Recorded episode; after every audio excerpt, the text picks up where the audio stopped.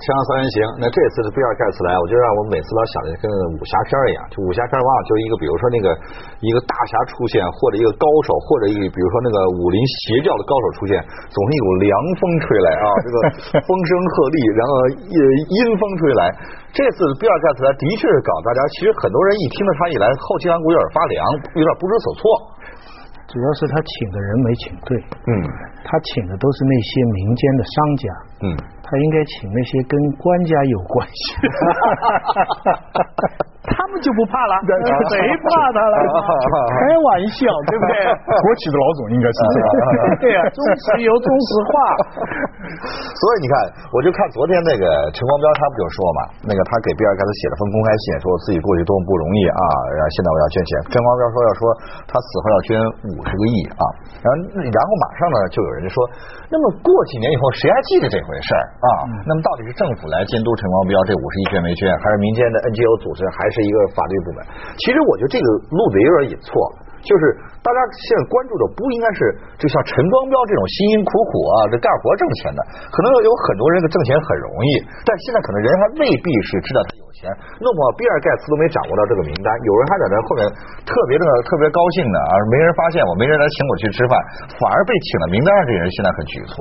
嗯其实这里边我觉得有一个错位，嗯我估计这个 Bill Gates 他自己都没有意识到，我估计哈，嗯。就是说他被看作是一个道德标杆。对嗯。对对，其实他在美国的时候并没有说啊，我干了你不干你就不道德，嗯。他尽管他有一个劝募的这个这个这个宴会啊，这个会议啊等等，他本来就是说我们大家来干一个好事儿，嗯，你不参加就不参加。哎，我要不答应这个意思对我要不答应也也不也不代表没有没有没有关系，这就是不你你你你不参加，你去做别的好事儿啊你可以不参与我们这个行动，你可以把你的钱不参与慈善事业，但是干你认为对社会更有用的事情。这个并没有一个道德的一个一个对对，没有没有这个衡量在里边。但是在国内呢，现在是我们我我们中华华人地区呢有这个意思在里边。就非黑即白。对对对，就是如果要是比如说比尔盖茨请了子东，子东你要你但凡是没答应说这个捐钱，那么可能我们就会认为你是有问题。放心，我一定去。我的一半呢也无所谓，我的一半也没多少啊。对，我的一半就吃顿饭，买个饭票差不多。这个我听过一个段子，说考察一个忠诚度，问一个农民兄弟说，如果你有一百万，愿意分给呃大家吗？说愿意分给啊，说很忠诚啊。说如果你有两栋别墅愿意分给吗？愿意分给啊。说你要有什么愿意分吗？分一半吧，愿意分啊。相当忠诚。如果你要两头牛，你愿意分吗？那不分 不对啊、一百万别墅都分，你两头牛怎么不会说？我真的只有两头牛子东如果说你捐出你的一半，你参加这个会议啊，你被被骂的可能性比被赞扬的可能性更大一些，说你是在图名 啊对不对？啊呃这里边呢就是一另外一个错位，嗯嗯就是在呃在那个美国吧，嗯他捐钱的人大多数不是图名。嗯嗯嗯，他真要干这事儿。对啊，当年那个巴菲特不是这个这个就就就就就他把他的身家，他说就除了这个子女必要的钱之外，我全部给捐出来。但是他就是说很引人注目的一个前提是，我这个钱并不需要像别人那样弄一个以我的名字巴菲特基金会，嗯他全部放给给了那个盖茨的基金会，连名字都不要。嗯他们不仅是是非，它里边也有厉害的考虑，因为他们的遗产税非常高。嗯这有些人甚至说，这种大量的慈善捐款呢，使国家损失了很多税收。嗯嗯因为本来说你这个一百亿，你假如是要传给你的后人的话，五十亿就归了国家了。嗯现在呢，你这个一百亿呢，变成了一个基金会了。那个基金会，美国政府还是管不到，就一般的老百姓还是拿不到。那个基金会将来它怎么运作，怎么来弄，那跟老百姓还是没关系。所以这个，另外国外也有这么一说。中国的富人呢，我心想他跟跟美国的富人是很不一样，根本上是两回事。怎么讲？中国的富人是有三怕，嗯，第一怕过去，你看第一桶金，原罪。对，嗯这咱们都知道了，说了很多了，来路不明啊而且而且中国还有一个问题是，常常有这种叫当初其实没罪，但是后来这个法律改好了，再回过去衡量呢，哎，当初也有问题了，嗯或者当初有规则，但大家都不遵守，那今天要查一查呢，就像现在不是讲什么抄袭啊什么，那按八十年代的标准那没事儿，那个可按今天的东西标准拿到世界上的标准就有事儿，嗯嗯。所以商人害怕，嗯害怕过去，这是一怕，二怕未来。谁知道将来我这个企业能赚多少钱？嗯嗯说一句话，今天这些富翁像像这个马化腾才三十几岁，嗯你说他要说我死后那还有几十年的路走了，他这个企业能怎么发展，他根本就不知道。所以你说像陈光标说，我对许诺了，这你说这根本不靠谱的，嗯，对不对？所以未来是不知道。还有第三，最关键的，他现在中国的富人是有原罪，不管你做不做都有原罪。为什么呢？因为我们最简单知道，中国革命的基石就是穷人打倒富人，嗯嗯嗯嗯，就是穷人比富人好。在一九四九年的时候，我们都知道有三条基本原则：多数人比少数人好，老百姓比做官的好，穷人比富人好。这是我们革命的基基石啊。五十年代以后，只有一条花，毛泽东花了很多脑筋给大家转过来，就是不能再说做官的不好了，对不对？那么怎么办呢？就不叫官了，叫干部、勤务兵、公仆，转转转转转了很多，然后呢，搞出一个概念叫人民，不等于公民哦。人民的对立面不是官员哦，人民的对立面是敌人。所以呢，革命干部都算人民。你看，千方百计要调整这个民众跟官员的关系，直到最近一些时间，官这个字又重新出现了。所以说从你刚才分析完，就是我加上你刚刚所说的，我觉得不管是中国和外国啊，这富豪捐款不捐款啊，其实你未必有圣人存在。是吧？啊，完全我们就说是世界上没有无缘无故的恨，最主要还有一句话，没有无缘无故的爱。好，广告之后继续参考一下。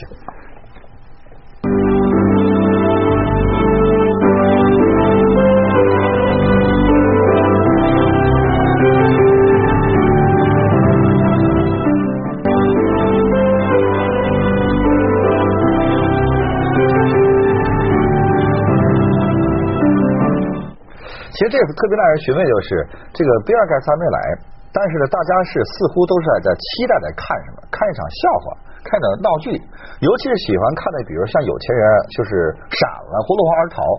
说到底，是不是也是一种什么仇富心理在里面？对他，他就是这这这个社会这个对立情绪，嗯嗯非常大，嗯嗯，然后呢，就是希望这个呃有钱人出有钱人出一下丑，呃，你不愿意捐，嗯嗯然后然后把这个最好弄一个名单出来，嗯，这个背后呢是对这个这个游戏规则的这个不信任。如果说是他认为这个游戏规则这个竞争本身是公平的，我可以接受那。那你当冠军，你拿个金牌，应该大家把你当英雄。香港人叫李嘉诚叫超人，对，香港人叫李嘉诚是超人，对对不对？然后，然后你那个得了第一了，得了第二了，拿了个铜牌、银牌，然后大家不高兴。当然有一部分是嫉妒，但是更多的是认为这个游戏规则是不规。因为他这次还说啊，据说呢，比尔盖茨的团队啊，他是看见中国这个的富豪榜，对吧？呃，包括像胡润这种，他就看啊，按图索骥，第一、第二、第三我请谁？但问题中国这个富豪榜啊是太不靠谱了，就是但凡上富豪榜的人吧，你发现没过几年就身陷囹圄了，没过几年就就怎么出事儿那恰好呢，因为这种现实这种这种反差，让人本身觉得富豪榜这个这个东西啊，就更像是一个黑名单，不像一个富豪榜。你刚才讲到那个三个怕，那只是说为他为什么不捐？嗯，那我就总结下来，就是他如果捐的话呢，他必须有三个感觉。嗯，第一个，一个你刚刚我刚才提到的那个安全感，他我的子女将来，比如说那个巴菲特捐的时候，他说我他子女都安排好了，就是说我我给你那个大学毕业，你有了赚钱养养活自己的本领了就够了。嗯嗯那这这对这个社会的一个将来的发展，它有一个安定感，这是第第一个必须有。然后呢，他另外一个得对这个社会，它有一个归属感，这是我的社会，是我是其中的一分子。嗯那么他不然的话，他就要把子女给想办法到别的地方去了，对不对？对。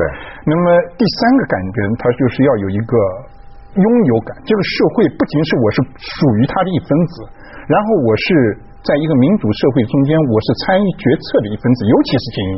嗯，有了这个三个感觉，那捐款的人大大增加。嗯嗯他这三个东西，他然后这对他来说，捐款是不是一个图名图利？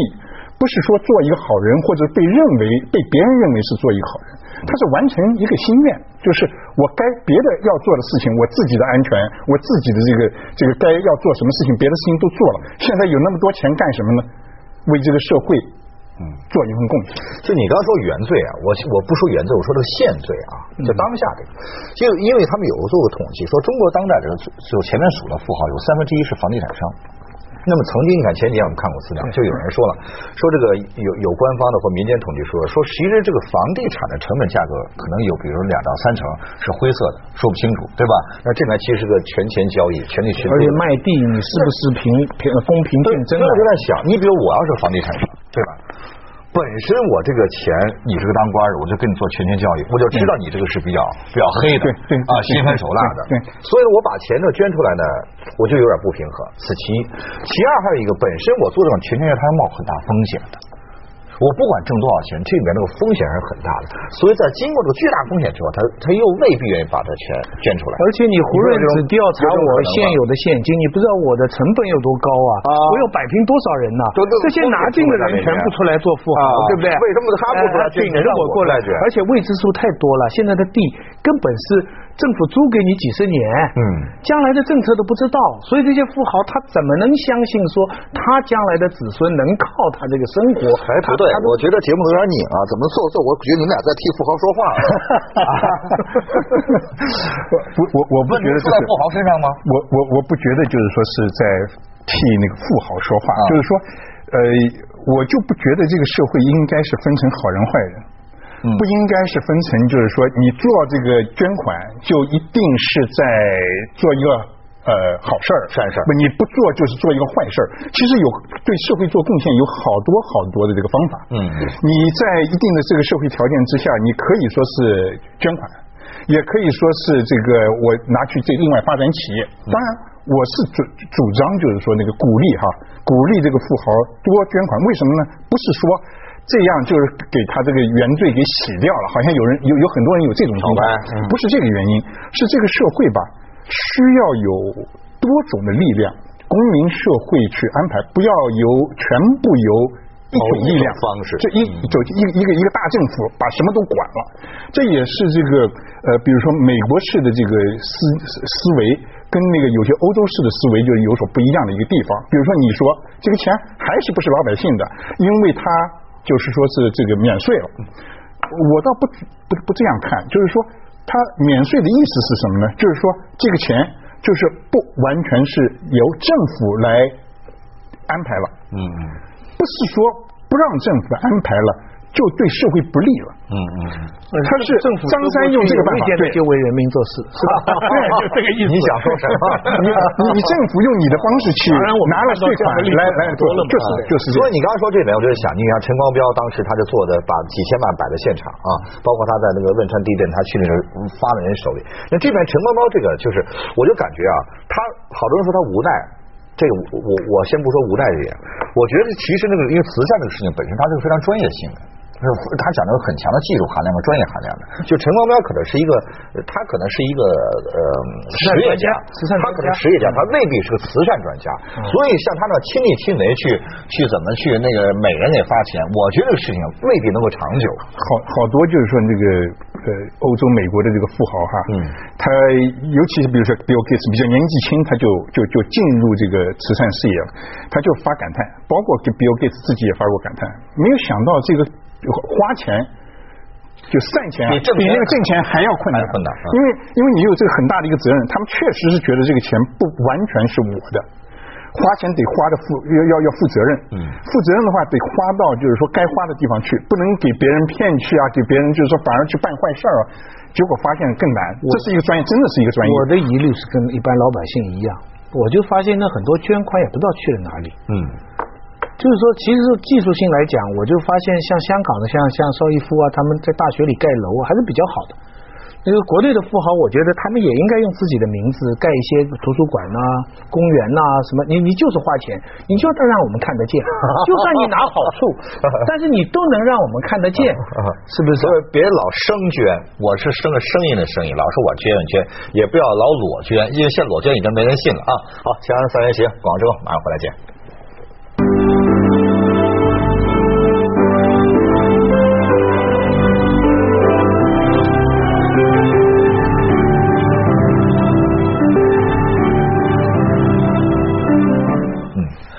锵锵三人行，我们来继续啊。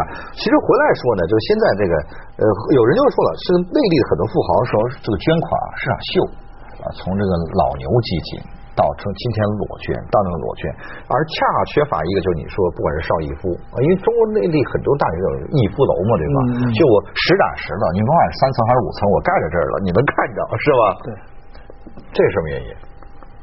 为什么？为什么内地富豪做不到这一点？我也不知道他们那些基金会是怎么回事。说到底是一个根深蒂固的不信任，对那个系统的不信任。而另一方面呢，我刚才讲的那个意识形态的惯性就一直在。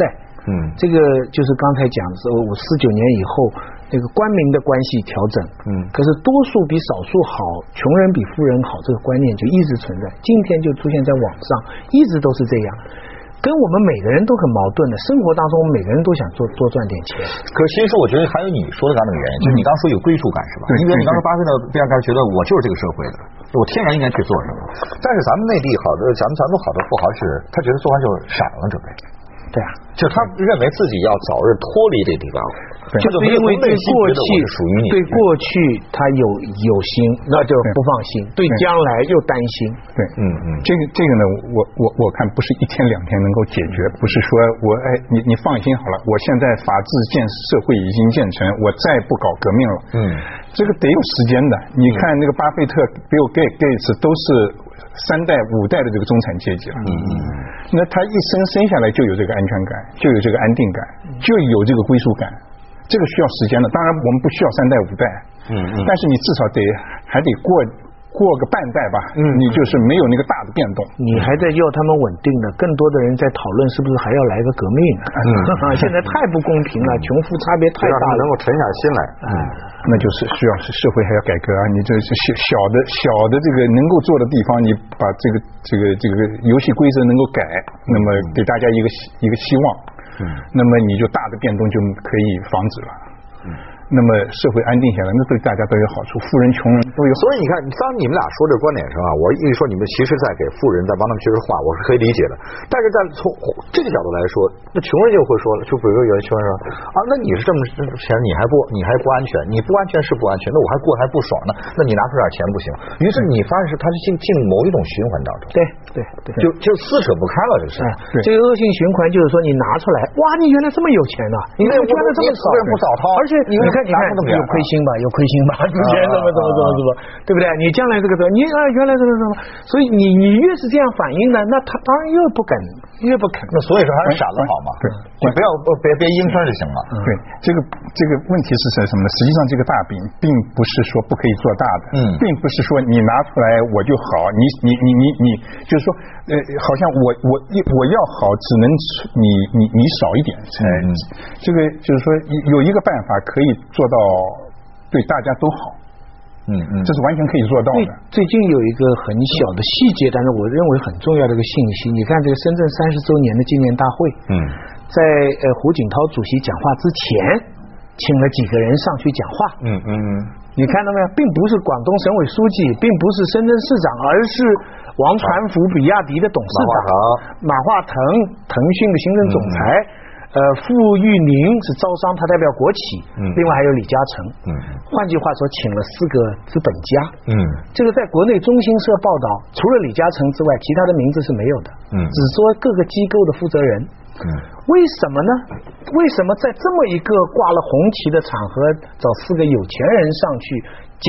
我觉得这些都是很很很微妙的，有符号意义的。对，我觉得就是说，那它到底说明什么？不不，客观上我不知道人家的有意是什么，但客观上说，有钱的这个企业家、富人呐、他们在我们国家的政治生活当中也必然会渐渐的浮出水面。对，所以这个提地位在提高，对那么这种地位提高会参与意味着他的安定感、安全感会在逐渐加强。对对然后呢，他才可能去捐钱。对，然后他就去比尔盖茨那里吃饭了。我听明白你的意思，你你说白了就中国现在富人捐钱还不是时候，是的。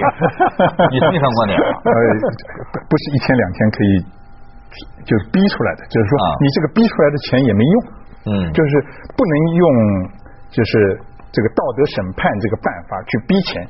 中国这个这个要我最最终目的要让大家都过好日子嘛，大家都过好日子，不是说是逼谁拿出钱来就可以解决这个问题的。你你客观上来讲，中国现在富豪已经很多了，他们按比例调查出来已经是根本是完全世界水平了。对但是这些做生意的人在国家政治生活当中所起的作用，还是比很多国家都要小很多。嗯嗯跟香港、跟日本、跟美国，他们要小很多。那么这个现象是怎么造成的？为什么会造成？很多很多的原因。那这个吃顿饭只是其中的一个小小的。